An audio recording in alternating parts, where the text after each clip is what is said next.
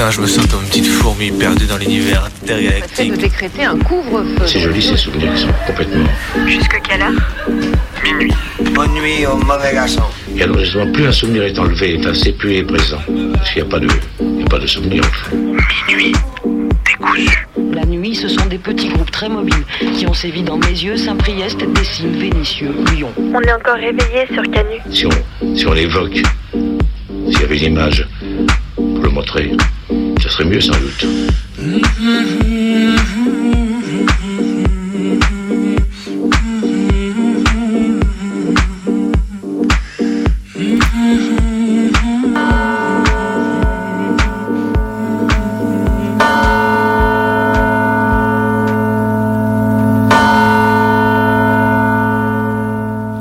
Et nous sommes le 1er décembre. Oui, le 1er décembre. Il fait toujours aussi moche, on se caille toujours autant et on n'a toujours pas vu l'ombre d'un flocon de neige. Et ça, ça, c'est vraiment dommage parce que ça donnerait une excuse pour ne pas bosser.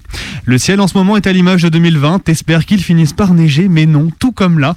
On espère que le fun finisse par revenir un jour, mais non. Alors on entame le dernier mois d'une année bien pourrie, mais on est toujours au poste. Voilà, grosse flemme de parler de tout et de rien. De toute manière, l'actu en ce moment, c'est daube sur daube sur daube. Flemme de pourrir le beluga en chef, pas envie de taper non plus sur celle qui pense qu'à taper sur le crâne d'une jeunesse dépressive et vouloir la mettre au pas devant le drapeau. Flemme de cogner sur les, les éditorialistes pardon, à la Polonie avec leur ton faussement incrédule devant un contre-feu qu'elles ont du mal à gérer. Ça va leur péter à la gueule qu'elles continueront à geindre et à dire qu'elles ne comprennent pas ce qu'il se passe. Mais c'est pas grave. Voilà, on est le 1er décembre, on est toujours sur la même pente bien naze qu'il y a 11 mois maintenant. Mais là, la bonne nouvelle, c'est qu'on retrouve enfin la rue et ça, ça redonne le sourire. Noël s'annonce chaud patate.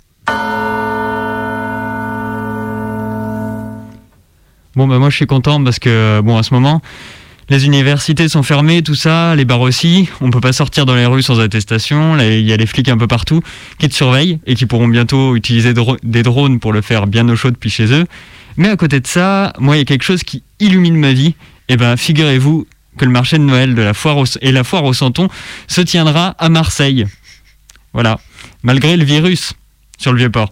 J'ai vraiment très hâte d'aller traîner euh, dans les marchés de Noël où tout le monde pourra allègrement postillonner sur sa chou- choucroute à 15 euros l'assiette que l'on achète quand même parce que bon, c'est Noël et que si l'on ne consomme pas Noël, quand est-ce qu'on le fait?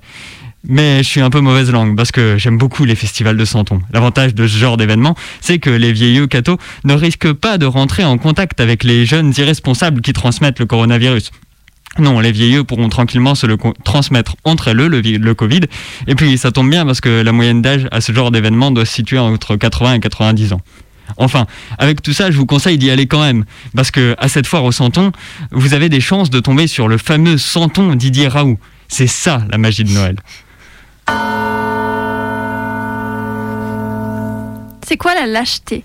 C'est un manque de courage, courage d'assumer ses idées, le courage de se confronter, c'est se dissimuler face à celles qui nous déplaisent, puis les menacer une fois au loin.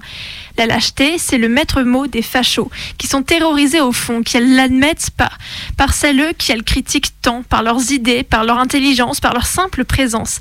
La lâcheté des fachos, c'est sans doute qu'elles ont compris leur infériorité intellectuelle, leur bêtise crasse et profonde et leur incapacité totale à avancer le moindre semblant de début de raisonnement. Alors que font les fachos? Que font les lâches? Et elles brassent de l'air, et elles parlent et menacent, et elles font les gros bras, s'en prennent aux personnes isolées, tentent des pièges et fuient, fuient, passent leur temps à fuir, probablement qu'elles fuient leur propre reflet dans le miroir. Les fachos cette semaine, ce sont des mecs de vengeance patriote qui se, font, se sont fait prendre en photo près d'Assa Traoré, auprès d'Alice Coffin, avant de dissimuler leur visage, des clichés, et de les poster sur les réseaux en guise de menace sans doute. Mais moi, je me demande, que croient-ils prouver? Et Elles ne font que prouver que chaque jour, chaque minute, chaque seconde, les deux femmes qu'ils menacent aujourd'hui font preuve de mille fois plus de courage qu'ils n'en auront jamais. Et comme si la période n'était pas assez morose, après le décès du très cher Eddie Van Halen, dont j'ai toujours du mal à me remettre, voilà qu'on apprend aujourd'hui le décès de l'incroyable Anne Sylvestre. Alors j'avoue que contrairement à beaucoup de monde, je n'avais pas eu l'occasion d'écouter ce qu'elle avait, ce qu'elle avait pu faire en dehors de la musique pour enfants, même s'il paraît que c'était assez ouf. Non, pour moi, Anne Sylvestre, c'était les fabulettes, surtout, en cassette, en CD, surtout en voiture lors des départs en vacances avec les darons ou les grands darons. Et c'est marrant parce que quand j'étais gosse, je croyais que c'était super récent les fabulettes. Je croyais que c'était le top top 50 des musiques pour Pichoun en 2002, qu'il y avait des tournées des fabulettes et tout et tout, que les tournées étaient thématiques en fonction de la période de l'année. Quelle ne fut pas ma surprise en préparant l'émission de découvrir que la plupart de ces morceaux dataient en fait des années 60 et 70. Voilà, je me suis senti bien bête et bien naïf tout d'un coup. Et en allant réécouter un peu tout ça, eh bien, je tenais à féliciter mes darons pour avoir supporté mes requêtes de mettre ces scuds dans la voiture en permanence, parce que ça n'a pas dû être facile pour eux tous les jours.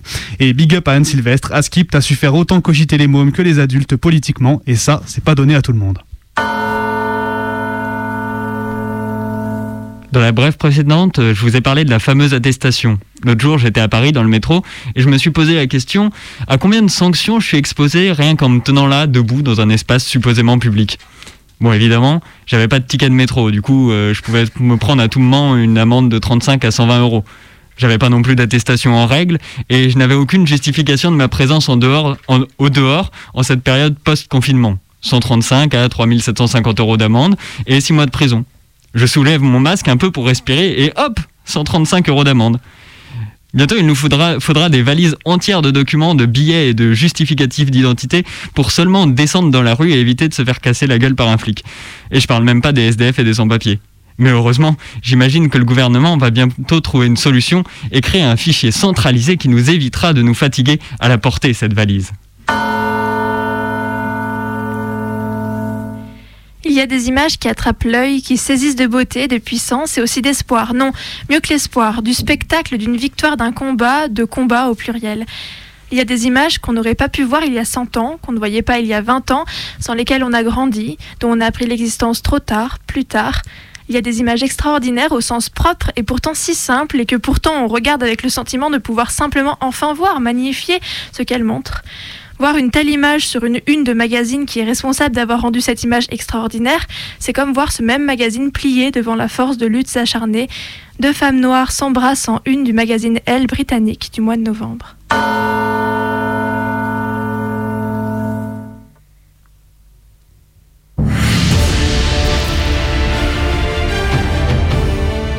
On est le 1er décembre, il vous reste exactement 23 jours pour vous préparer à l'apocalypse. Ah parce que vous pensiez y échapper. À quoi me demandez-vous? Mais à la bouffe familiale de Noël enfin. Et si on vous déconfine dans deux semaines les petits potes? C'est pas pour aller vous pinter avec vos copains, ça non, mais pour faire le pot de fleurs à table avec la MIF. Et ouais. Et puis cette année, ouh, ça risque de pas être facile. D'habitude déjà vous devez avoir l'habitude d'avoir, ça fait deux fois l'habitude, d'avoir autour de la table les Avengers de la convention de la droite qui vous mettent des taquets dès que vous prononcez les mots manif, zbeul, individu mobile, saucisse et jette, sans trigger warning. Mais alors là, avec le Covid, zarma. Là, vous allez pouvoir voir les conspis se débusquer des fourrés entre l'apéro et le passage sans, et le ah, ah, et le passage à table sans crier gare, paf.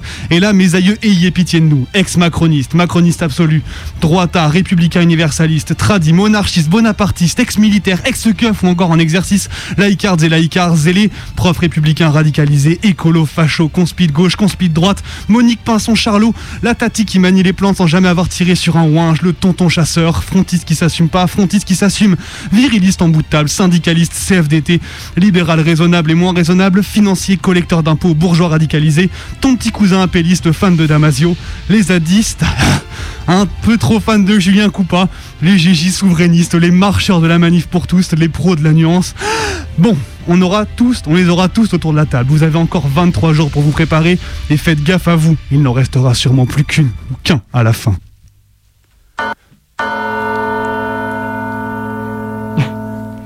Et sinon, vous vous rappelez de l'école de la confiance? C'était ce que proposait Beluga quand son mépris total des, professions de l'éducation n'était pas encore assez flagrant pour le discréditer concrètement. Eh bien là, pour rétablir la confiance, elles se sont dit que le mieux, ce serait d'organiser un colloque visant à, à, changer les conditions de travail et les pratiques des enseignants-enseignantes. Et ce colloque scientifique, quel professeur au XXIe siècle eh ben, ce qui est fort, c'est qu'elles se sont arrangées pour qu'aucun, aucune spécialiste de l'éducation n'y participe.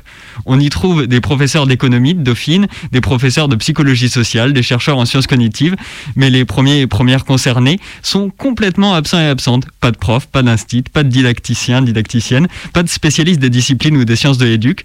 Je sais pas vous, mais moi, j'attends avec impatience les, les conclusions de ce Grenelle de l'éducation. Hashtag je suis œuf. Un des effets du confinement sur moi, c'est une espèce de perte de repère généralisée. J'ai mille fois plus de mal à me souvenir d'un rendez-vous en visio qu'un rendez-vous en réel. Je ne sais plus ce que je dois faire et quand je dois le faire. La moindre obligation semble être une tâche titanesque à accomplir. Y être ne semble plus suffire. Être en cours, être à un rendez-vous, être à une, réunion, ça ne suffit plus parce que justement je n'y suis pas. J'ai donc la sensation d'être submergée partout. Le moindre micro-événement est générateur de stress et j'ai la sensation de n'avoir plus le temps pour rien. Il n'y a plus le temps où je il n'y a plus le temps où je ne suis pas en cours, en réunion, à ce rendez-vous amical ou non. Je n'y suis jamais et paradoxalement, j'y suis donc toujours. Et il est 23h15 sur Radio Canu. Minuit décousu est de retour malgré la pluie, malgré le vent, malgré le froid à Lyon et en direct avec vous. Et malgré le confinement. Et malgré le confinement. Et on est de retour pour vous jouer des mauvais tours, pour vous jouer comme, euh, comme tous les mardis soirs finalement euh, un petit doc, un témoignage euh, de la, une fiction et également un récit d'action militante. Mais comme on est en direct d'ailleurs, ça induit que vous pouvez aussi passer dans l'émission. Voilà, c'est ça. Donc comme d'habitude, cher auditorice, tu peux, cette fois-ci, pour de vrai, saisir ton téléphone et de nouveau appeler le standard de Canu, le magnifique standard qui est resté, qui a pris la poussière pendant un mois parce qu'on sait que personne ne l'utilise à part nous. Et euh, donc voilà, donc le numéro c'est toujours le 04 78 39 18 15. Il n'aura pas suffi d'un mois pour que Benoît ouais, ouais. Redis-le pour voir. 04 78 39 18 15. J'ai failli bégayer, mais j'y suis arrivé. Du ça, c'est beau. Tu nous appelles, tu nous parles d'une anecdote en relation avec une musique qu'on écoute euh, par la suite. Voilà, c'est tout simple. Et eh ben, à ton téléphone. En attendant, c'est Martin qui va introduire cette émission, va introduire après les brèves, voilà. en en faisant le récit d'une action militante. Et c'est parti. Il va bientôt y avoir 36 heures qu'une centaine de prostituées lyonnaises occupent avec l'accord du curé l'église Saint-Nizier. À l'origine de tout cela, la vague de répression puritaine qui s'est abattue sur Lyon ces dernières semaines pour chasser les filles des rues après avoir, il y a deux ans, fermé les maisons. On leur inflige des procès-verbaux à raison de 4 ou 5 par jour. Et dans le même temps, le fisc leur réclame de lourds rappels d'impôts. Écoutez, Hula, c'est elle qui mène le mouvement actuel et pour l'instant, ça se passe plutôt bien.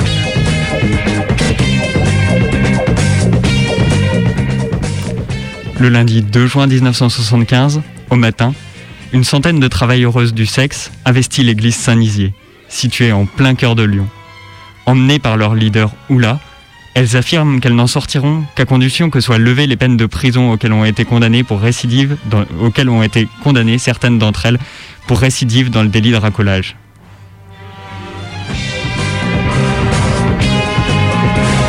Aussi. Vous pouvez constater vous-même, il n'y a pas d'abattement parmi nous. Nous sommes pimpantes, fraîches et disposes.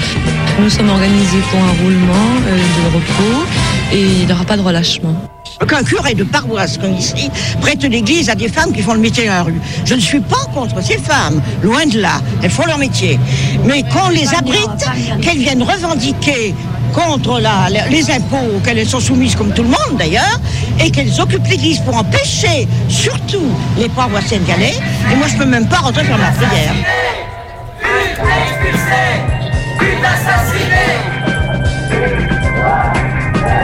soit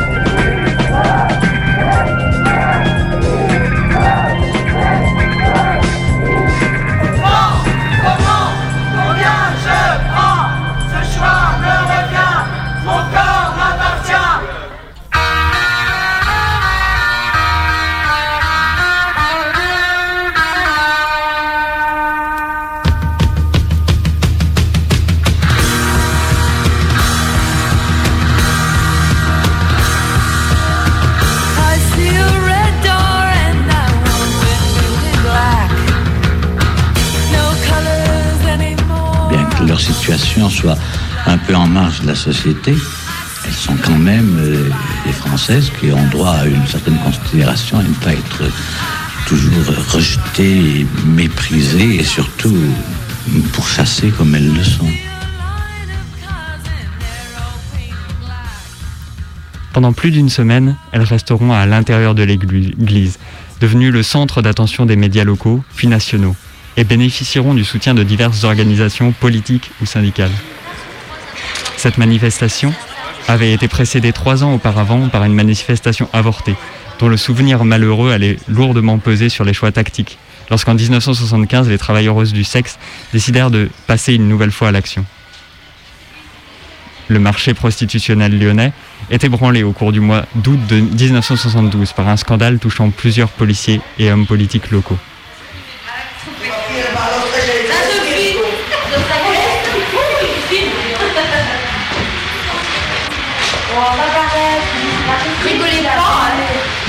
Ça la mais j'ai pas de couverture.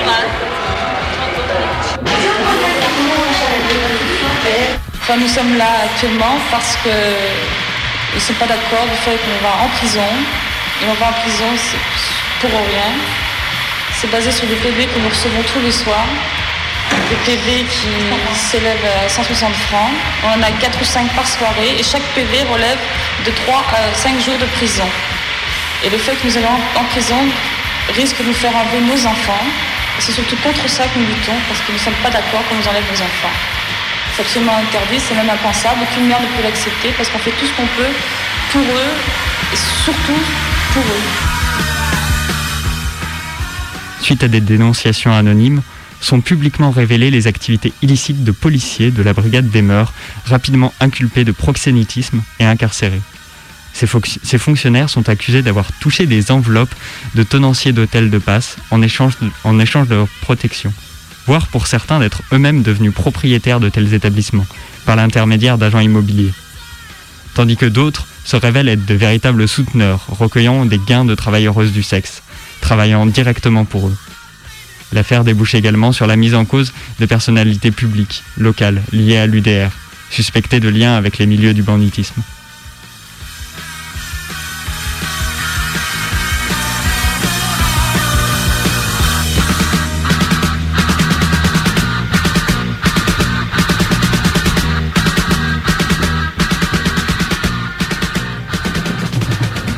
Les maisons de passe sont fermées. Le 24 août au soir, une quarantaine d'entre elles se rassemblent place des Jacobins, proche du principal quartier de prostitution, pour une réunion informelle.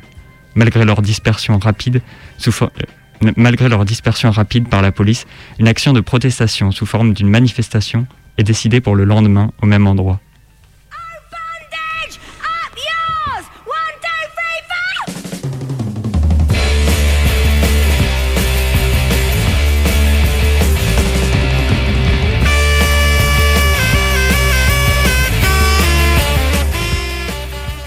Les travailleuses du sexe désiraient se rendre en cortège à la préfecture pour y exposer leurs doléances. Mais leur défilé, très largement annoncé sur un ton humoristique par la presse locale, est devenu le centre d'attraction d'une foule de badauds réunis comme pour assister à un spectacle. Du fait de leur inexpérience et de leur manque manifeste de maîtrise de cette pratique de forme d'action, les travailleuses du sexe furent tournées en ridicule par les, forces de l'ordre. Des policiers, qui s'étaient proposés pour conduire une délégation de auprès du préfet, les emmenèrent en fait à l'hôtel de police, où elles furent placées en garde à vue pendant plusieurs heures. Les comptes rendus de la presse locale traduisent eux aussi cette illégitimité, en, stigma- en stigmatisant la maladresse des manifestantes et en ironisant sur leur volonté de se faire entendre comme les autres. insolite du spectacle auquel assiste la foule de Lyonnais qui ne voulait pas manquer ça, voulait pas manquer ça. C'est de façon certes aventurée, certes que c'est décrite, que c'est comme une peine présentée comme une petite misère. La vanité de la tentative de communiquer avec la population est soulignée. La seconde mobilisation, en 1975, sera d'une nature et d'une ampleur différentes. La révolte des prostituées, c'était il y a 20 ans dans l'église Saint-Nizier de Lyon. Pour la première fois, 300 prostituées faisaient entendre leur voix derrière Hulin. Aujourd'hui, l'association Le Nid, qui travaille depuis 30 ans en faveur de leur insertion, donnait une conférence de presse. Un constat, 20 ans après ce mouvement, les prostituées souffrent toujours d'exclusion. Le commentaire de Valérie Benet. Elles n'agissent plus seules. Elles demandent et obtiennent l'appui d'alliés insolites, les cathos de gauche, le nid. Aujourd'hui, la communauté monastique de Saint-Nizier refuse même d'évoquer l'événement. Pourtant, en juin 75, l'église fut le quartier général des femmes prostituées de Lyon, une révolte au nom de la liberté. Les procès- Elles obtiennent aussi l'accord de l'archevêque et de l'abbé pour l'occupation de l'église. Rapidement, le mouvement a pris une ampleur nationale. Il s'est étendu à une dizaine de grandes villes avant l'évacuation par les forces de l'ordre. Mais elles obtiennent avant tout cela un relais médiatique important. Je crois que le, regard des gens a changé un petit peu sur le, sur le fait que les prostituées sont des femmes comme des femmes euh, normales, avec des enfants, euh, avec des réactions qui sont pas forcément, qui font leurs courses, qui vivent, qui pleurent souvent aussi, et puis qui, et qui peuvent parler sans pour autant être grossière, vulgaire. euh. L'église sera évacuée par la police huit jours plus tard, mais le mouvement euh, débouchera sur d'autres occupations et sur la tenue des premiers états généraux de la prostitution à Lyon au début de l'été. Si les travailleuses du sexe sont expulsées par la force au bout d'une semaine, le 10 juin, sans qu'aucun des membres du gouvernement sollicité accepte d'ouvrir avec elles les négociations qu'elles exigeaient, leur mouvement se perpétuera en France et prendra de l'ampleur. Pour la première fois, des femmes appartenant à l'une des catégories les plus marginalisées et stigmatisées, si ce n'est la plus stigmatisée, avaient osé faire front face à la répression policière et à interpeller le gouvernement en présentant publiquement un ensemble de doléances et de revendications. Tout le monde se souviendra des travailleuses du sexe qui occupèrent une église.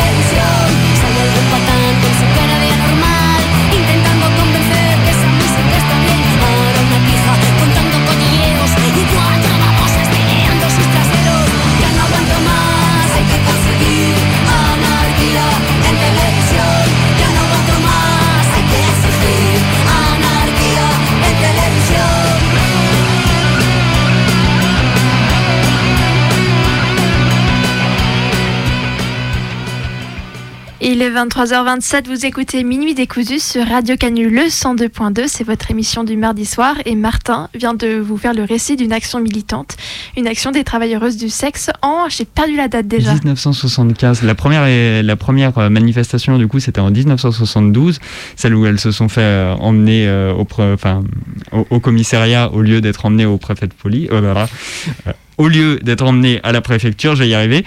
Et euh, la deuxième, c'était en 1975, et c'est celle qui a vraiment marqué parce qu'elles sont allées euh, dans une église, ce qui était assez peu commun euh, à l'époque. Ouais. Incroyable. Du grosse beule.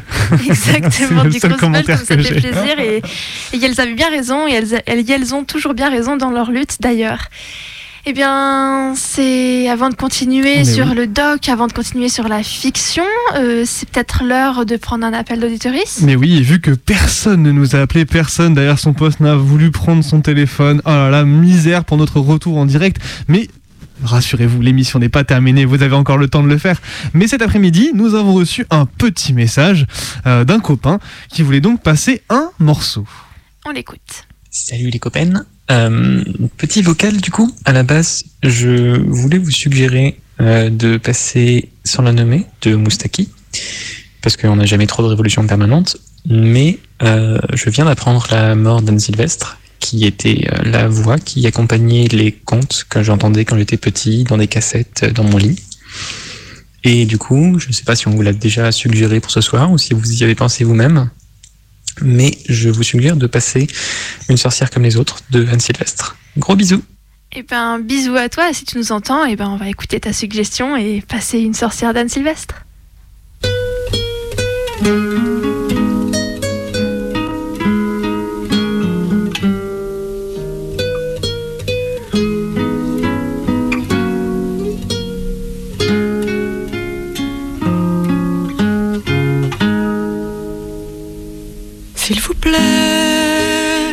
Soyez comme le duvet, soyez comme la plume d'oie des oreillers d'autrefois. J'aimerais ne pas être porte-fait, s'il vous plaît, faites-vous léger. Moi je ne peux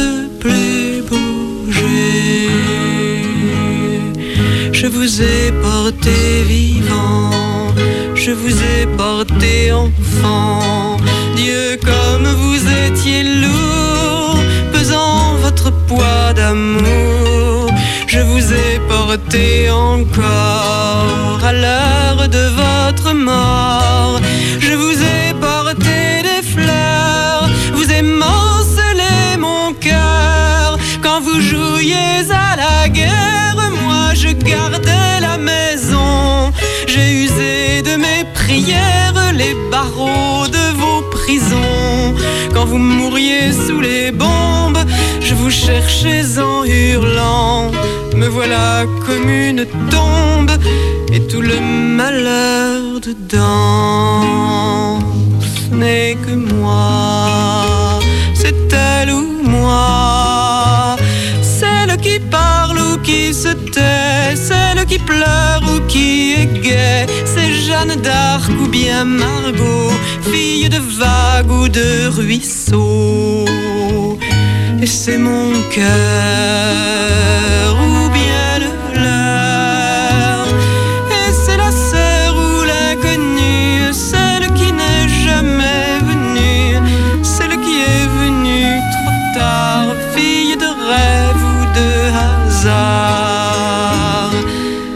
c'est ma mère ou la vôtre, une sorcière comme les autres.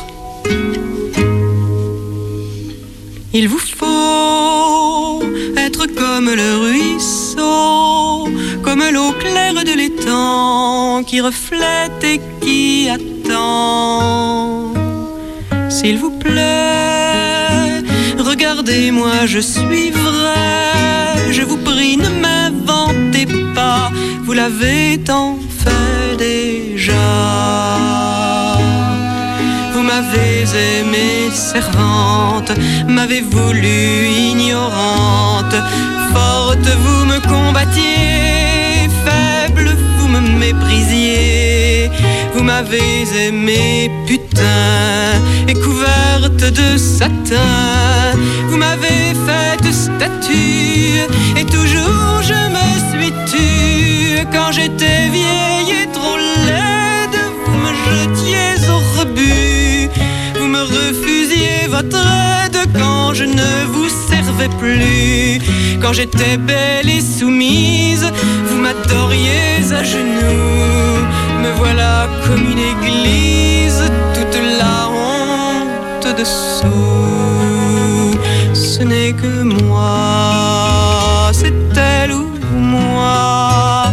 Celle qui aime ou n'aime pas, celle qui règne ou se débat. C'est Joséphine ou la Dupont, fille de nacre ou de coton. Mais c'est mon cœur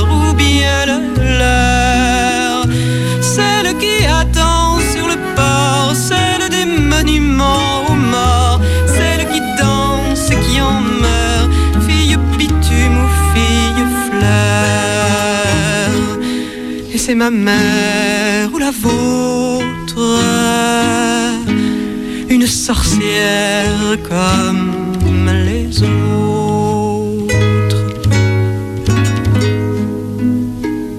S'il vous plaît, soyez comme je vous ai.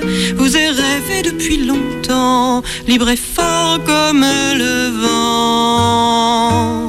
Libre aussi, regardez, je suis ainsi. Apprenez-moi, n'ayez pas peur. Pour moi, je vous sais par cœur. J'étais celle qui attend, mais je peux marcher devant. J'étais la bûche et le feu, l'incendie aussi, je peux. J'étais la déesse mère, mais je n'étais que poussière. J'étais le sol sous vos pas, et je ne le savais pas. Mais un jour la terre s'ouvre et le volcan n'en peut plus. Le sol se rompant découvre des richesses inconnues. La mer à son tour divague de violence inemployée. Me voilà comme une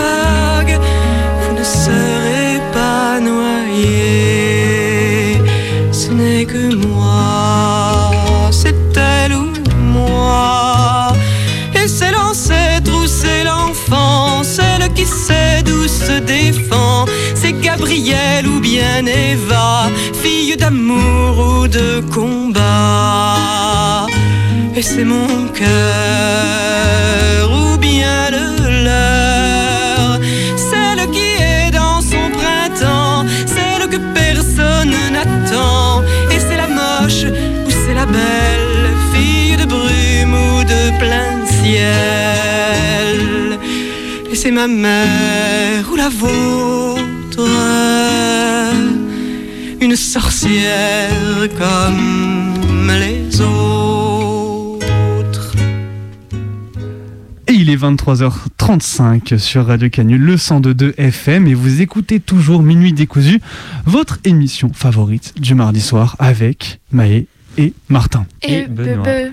Ouais, et on vient d'entendre, du coup, une chanson d'Anne. Voilà. d'Anne Sylvestre.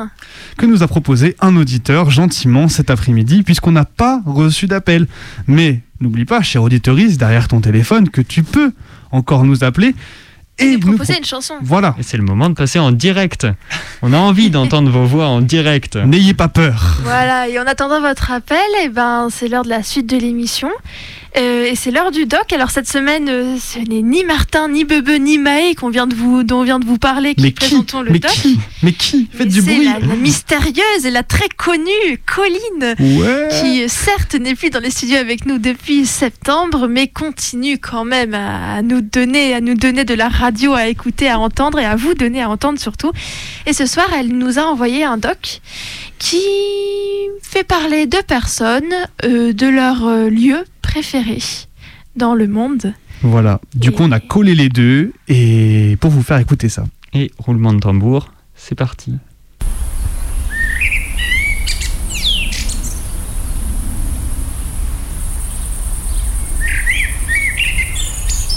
Lorsque je suis né, mes parents habitaient encore dans un petit appartement dans une résidence HLM à Évry, au parc de Petitbourg, pour ceux qui connaissent. Un nom étonnamment bucolique pour une barre d'immeuble. Personnellement, j'aurais plus vu un nom comme Béton sur Essonne, mais passons. Peu avant mes 7 ans, on a déménagé dans un petit village du sud-ouest du nom de Peyrouzette. Cette fois, le nom est raccord avec ce qu'on y trouve. Peyrouzette, c'est 90 habitants, presque autant de chasseurs, une église, un boulodrome et une salle des fêtes. Et c'est à peu près tout.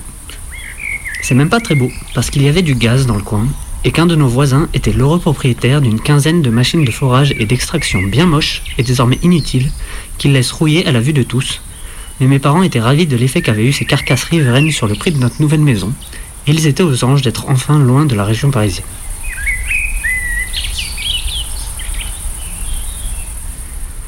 Contrairement à mes parents, quand je suis arrivé à Peyrouzette, j'étais dégoûté. Plus de copains, mes nouveaux camarades de classe se moquaient de moi parce que j'étais parisien, et la route n'était même pas en état pour faire du roller, ce qui est dramatique quand on a 7 ans et des rollers. Mais il y a quand même du bon à vivre à Peyrouzette. D'abord, mes parents ont profité d'être à la campagne pour acheter un chien. Un brave toutou, gentil, même s'il faut admettre qu'il avait dû être bercé un peu trop près du mur, parce qu'il devait être ban dernier sur la liste des potentiels lauréats du prix Nobel d'intelligence canée. Ensuite, mes voisins avaient un champ dans lequel ils laissaient paître deux chevaux, et je pouvais y aller dès que j'en avais envie. Ce champ était tout biscornu, en forme de U, avec des arbres au milieu et un bosquet au fond. Les chevaux étaient les seuls responsables du girobroyage de 2 hectares, alors forcément, il y avait des ronces et des chardons partout, parce que contrairement à mon chien, les chevaux n'essayaient pas de les manger. Il y avait tout de même quelques chemins créés par les passages à répétition des chevaux aux mêmes endroits de la végétation.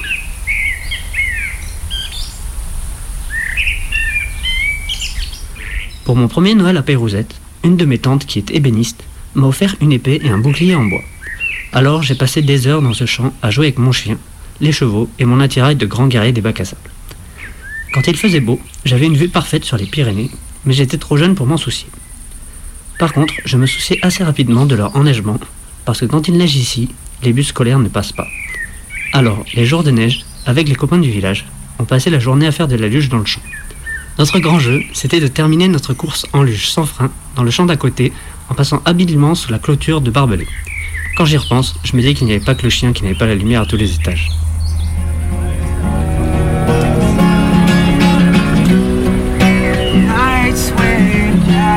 Plus tard, quand on était adolescent, toujours avec les mêmes copains, on installait une tente dans ce champ lors de la fête de village dans l'espoir que nos parents ne nous voient pas en train de boire nos premières bières. Encore une idée brillante de notre part, étant donné que la totalité du comité des fêtes qui nous servait habitait dans un rayon de moins de 500 mètres. Alors, même s'ils ne nous voyaient pas, nos parents étaient au courant. Finalement, le chien n'était peut-être pas le plus bête de la bande. Bref, je crois que ce champ, c'est mon endroit préféré. Il l'est pour une raison simple. Je n'y suis allé que pour m'y amuser. Je n'ai que des bons souvenirs là-bas. C'est ma Madeleine de Proust. Aujourd'hui, j'y vais pour regarder les Pyrénées le jour et les étoiles la nuit, parce que j'habite à Toulouse et qu'à Toulouse on ne les voit plus. Quand je retourne chez mes parents, je me dis que j'aimerais bien en être le propriétaire, juste pour être sûr qu'ils ne changent pas. Parfois, je me dis que c'est ridicule d'être aussi attaché à un champ en friche et à une enfance de bras cassés, mais au final, je m'en moque, parce que franchement, je souhaite à tout le monde d'avoir ce genre de souvenirs. Oui, vraiment, ce champ, c'est mon endroit préféré.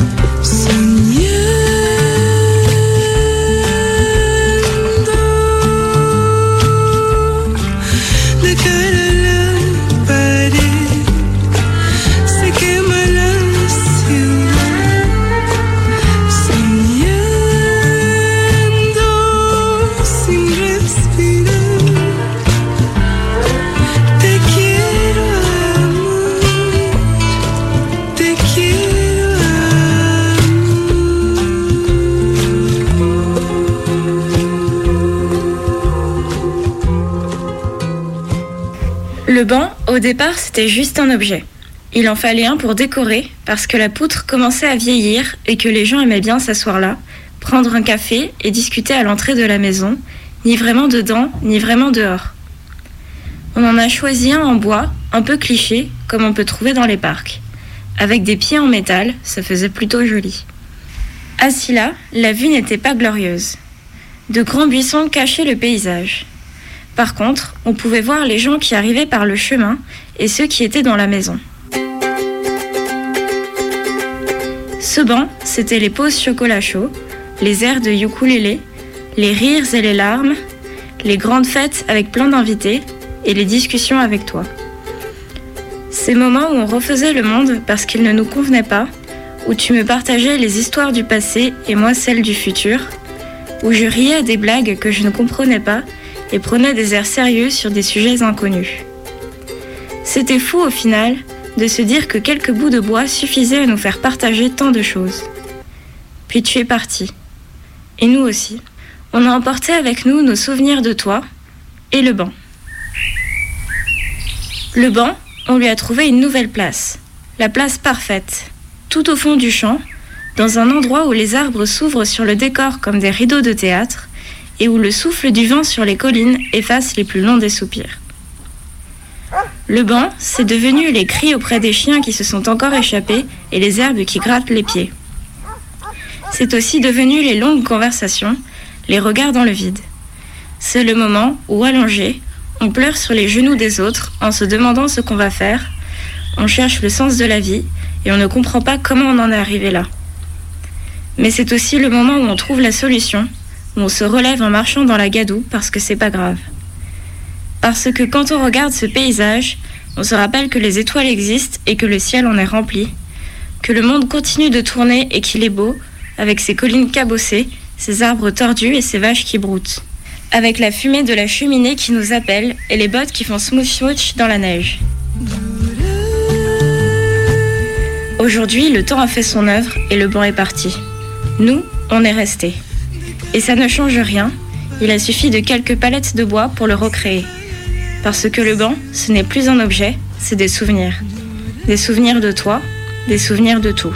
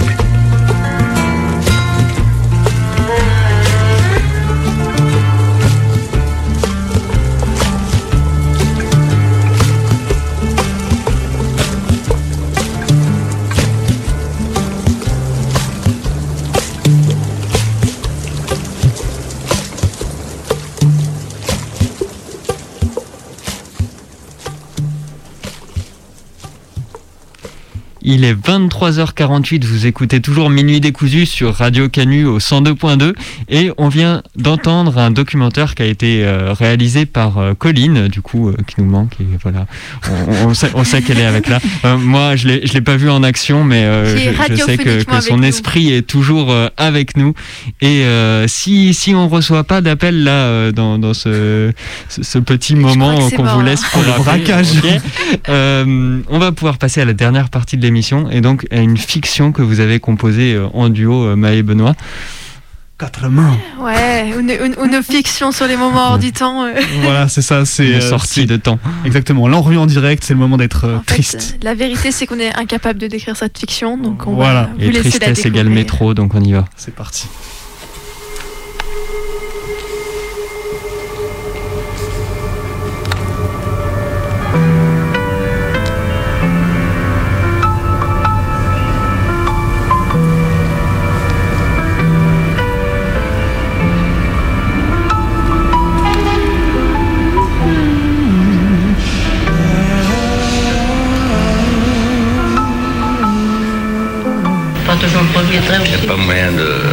Je travaille à Bercy. Alors Nadjali, qu'est-ce que vous pensez de l'aggravation de la sécurité dans le métro? Nous, euh, c'est différent, on est des, des zonards. Parce qu'on est jeunes, on se démerde toujours pour être propre. On prend des douches à la gare et tout. On essaye de se taxer des fringues et tout. On arrive toujours à avoir des magouilles. On a des plans et des combines. Ce que j'en pense, j'en pense pas beaucoup de bien. On circule, on avance. Vers quoi, vers qui se dirige-t-on? Le bout de la promenade, la fin de la journée, peut-être le repas du soir, le film du dimanche à la télévision, la tiédeur du sommeil. Demain, de quoi sera-t-il fait? Et plus tard, qu'est-ce que cela veut dire? À quoi cette vie tient-elle? Un battement de montre contre le poignet? Des espoirs, des projets, des désirs? Quoi au juste Du bonheur? Connaît-on la recette? Retourner sur la promenade, manger d'autres glaces à la fraise, regarder courir les enfants. C'est quoi demain? C'était quoi hier? Nos enfants un peu dans le vent. Quelque chose qui n'est pas encore arrivé, une escale, un oubli. On circule toujours, on avance, on se pose sur un banc comme font les oiseaux sur les branches. Il semble qu'on ne souffre pas, mais parfois qu'on s'ennuie un peu. Comme si l'on n'attendait que quelque chose se passe, comme si l'on espérait davantage. Heureusement, c'est l'été. Il fait doux. On tiendra bien ainsi, jour après jour, jusqu'à l'hiver. On a des provisions en soi, de quoi au juste on ne sait pas. On s'alimente par les yeux, les heures, les pas. L'important, se dit-on, est de subsister sans chagrin.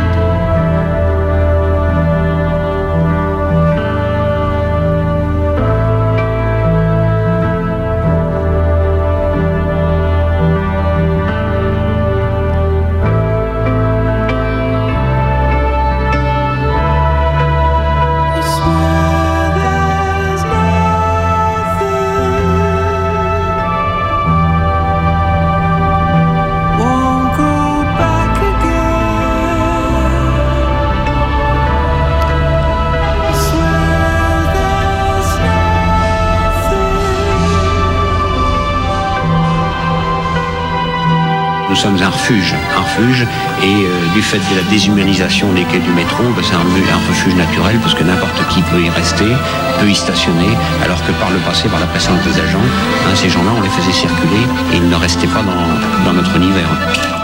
Le problème, si vous voulez, c'est qu'on a affaire donc, euh, je disais, une toute petite, euh, petite délinquance qui, qui tente effectivement à se multiplier, ça on peut pas le, le nier. Ici, comme partout ailleurs, les machines ont remplacé les hommes. Suis une vieille femme. Je me suis attardée au-delà de ce qui est raisonnable. Je me réjouissais d'avoir attrapé le dernier métro lorsque soudain, à un carrefour de ce dédale de couloirs et d'escaliers, je n'ai plus reconnu ma station, que je fréquente pourtant si régulièrement et que je pensais la connaître aussi bien que ma cuisine. J'ignorais simplement qu'elle cachait derrière le parcours limpide que je pratique tous les jours un monde obscur de tunnels, de directions inconnues que j'aurais préféré ignorer mais que ma sotte distraction m'a forcé de connaître. Voilà soudain que les lumières s'éteignent et ne laissent comme clarté que celle de ces petites lanternes blanches dont j'ignorais même l'existence. Je marche donc, droit devant moi, dans un monde inconnu le plus vite possible, ce qui ne veut pas dire grand-chose pour la vieille femme que je suis. Et lorsqu'au bout d'interminables escaliers mécaniques à l'arrêt, je crois apercevoir une issue, patatras, un énorme grillage en interdit l'accès. Alors me voici ici, dans une situation bien fantaisiste pour une femme de mon âge, punie de ma distraction et de la lenteur de mon pas, attendre je ne sais trop quoi, et je ne veux pas savoir quoi, car de telles nouveautés décidément à mon âge sont dures à avaler. Sans doute le petit matin, oui, sans doute est-ce cela que j'attends dans cette station qui m'était aussi familière que ma cuisine et qui me fait peur maintenant. Sans doute suis-je en train d'attendre que les lumières ordinaires se rallument et que passe le premier métro. Mais je suis fort inquiète, car je ne sais pas comment je, reverrai la lumière du jour après une aventure aussi farfelue. Cette station ne m'apparaîtra jamais plus pareille. Je ne pourrai plus ignorer la présence de ces petites lanternes blanches qui n'existaient pas jadis. Et puis nuit blanche, je ne sais pas comment cela transforme la vie. Je ne l'ai jamais fait. Tout doit être décalé, les jours ne doivent plus alterner avec les nuits comme cela se faisait jadis. Je suis très inquiète. au sujet de tout cela. Mais vous, jeune homme, dont les jambes me semblent bien agibles, et l'esprit bien clair et non pas trouble et sot comme celui de la vieille femme que je suis, il est impossible de croire que vous vous soyez laissé piéger par ces couloirs et ces grillages fermés. Non, même un grillage fermé, un jeune à l'esprit clair comme vous le traverserait comme une goutte d'eau à travers une passoire. Travaillez-vous ici la nuit? Parlez-moi de vous, cela me rassurera. Je suis un garçon normal et raisonnable, madame. Je ne me suis jamais fait remarquer. M'auriez-vous remarqué si je ne m'étais pas assis à côté de vous? J'ai toujours pensé que la meilleure manière de vivre tranquille était d'être aussi transparent qu'une vitre, comme un caméléon sur la pierre. Passer à travers les murs, n'avoir ni couleur ni odeur. Que le regard des gens vous traverse et voit les gens derrière vous comme si vous n'étiez pas là. C'est une rude tâche d'être transparent. C'est un métier. C'est un ancien, très ancien rêve d'être invisible. Je ne suis pas un héros. Les héros sont des criminels. Il n'y a pas de héros dont les habits ne soient pas trempés de sang, et le sang est la seule chose au monde qui ne puisse pas passer inaperçue. C'est la chose la plus visible du monde. Quand tout sera détruit, qu'un brouillard de fin du monde recouvrira la terre, il restera toujours les habits trempés de sang des héros. Moi, j'ai fait des études, j'ai été un bon élève. On ne revient pas en arrière quand on a pris l'habitude d'être un bon élève. Je suis inscrit à l'université, sur les bancs de la Sorbonne, ma place est réservée parmi d'autres bons élèves au milieu desquels je ne me fais pas remarquer. Je vous jure qu'il faut être un bon élève, discret et invisible pour être à la Sorbonne. Ce n'est pas qu'une de ces universités de banlieue où sont les voyous et ceux qui se prennent pour des héros. Les couloirs de mon université sont silencieux et traversés par des ombres dont, on- n'entend même pas les pas. Dès demain, je retournerai suivre mon cours de linguistique. C'est le jour demain du cours de linguistique. J'y serai, invisible parmi les invisibles, silencieux et attentif dans l'épais brouillard de la vie ordinaire. Rien ne pourrait changer le cours des choses, madame. Je suis comme un train qui traverse tranquillement une prairie, et que rien ne pourrait te faire dérailler. Je suis comme un hippopotame enfoncé dans la vase et qui se déplace très lentement, et que rien ne pourrait détourner du chemin et du rythme qu'il a décidé de prendre. On peut toujours dérailler, jeune homme. Oui, maintenant, je sais que n'importe qui peut dérailler, n'importe quand.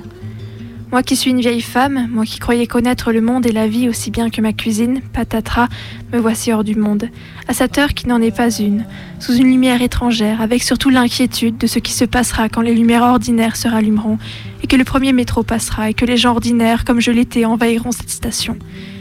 Et moi, après cette première nuit blanche, il va bien me falloir sortir, traverser la grille enfin ouverte, voir le jour, alors que je n'ai pas vu la nuit. Je ne sais rien, maintenant, de ce qui va se passer, de la manière dont je verrai le monde et dont le monde me verra ou ne me verra pas. Car je ne saurai plus ce qui est le jour et ce qui est la nuit. Je ne saurai plus quoi faire. Je vais tourner dans ma cuisine à la recherche de l'heure, et tout cela me fait bien peur, jeune homme. Il, il y a de quoi avoir peur, en effet. Vous bégayez très légèrement. J'aime beaucoup cela. Cela me rassure. Aidez-moi à l'heure où le bruit envahira ce lieu. Aidez-moi. Accompagnez la vieille femme perdue que je suis jusqu'à la sortie. Et au-delà, peut-être.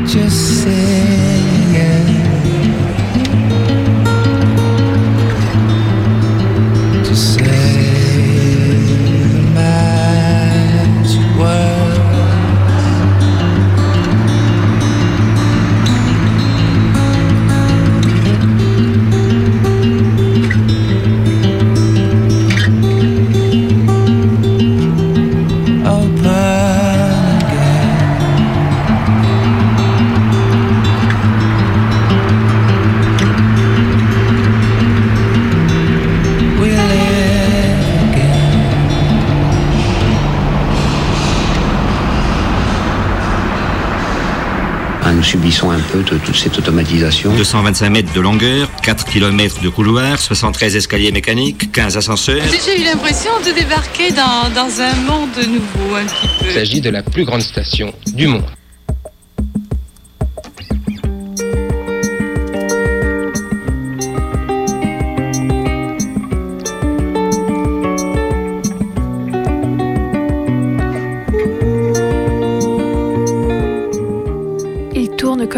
Le volant de leur vie, quand ils ne sont pas embarqués couchés avec masque et flacons dans de petits camions blancs à croix bleue.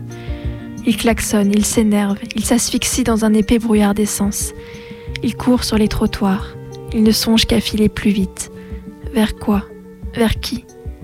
Ils se sont fait une vie dont les chiens ne voudraient pas. Ils n'habitent plus nulle part.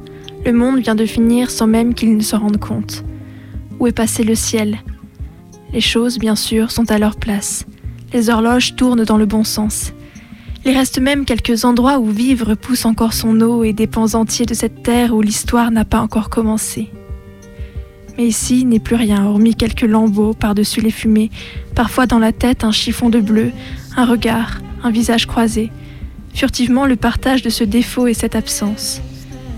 Voix peut-être ou toucher à peine, comme un peu d'encre à contretemps versée sur le papier ou comme une main une dernière fois posée sur une épaule. Pas de vagues, surtout, pas de vagues, se répète ce qui les gouverne. Il faut tenir jusqu'au printemps, mais le printemps ne viendra plus. C'est l'hiver. On attend la neige.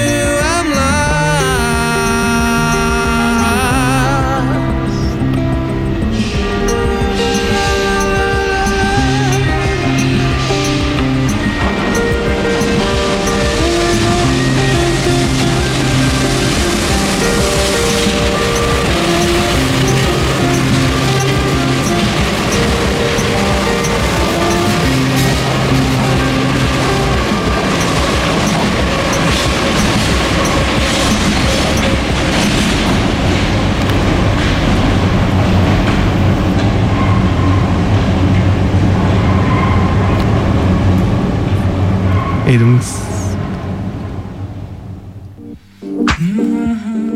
donc. C'était une fiction qu'on a adaptée Maë et moi, donc en mixant un extrait de Roberto Zucco de Bernard-Marie Coltès et donc des extraits de la prose de Jean-Michel Maupois dans son recueil des histoires de bleu. Et cette émission se termine juste à l'heure avec un peu de retard. Vous écoutiez Minuit décousu sur Radio Canu au 102.2. Vous pouvez toujours nous réécouter sur notre audioblog Arte Radio et en attendant, on vous souhaite une bonne nuit. Et à la semaine prochaine. Bonne nuit. خنکاندم که نشینیم در پا من و تو به دو نقش و به دو صورت به یکی جا من و تو شو فارغ ز خرافات پریشان. من و تو من و تو بی من تو جمع شویم.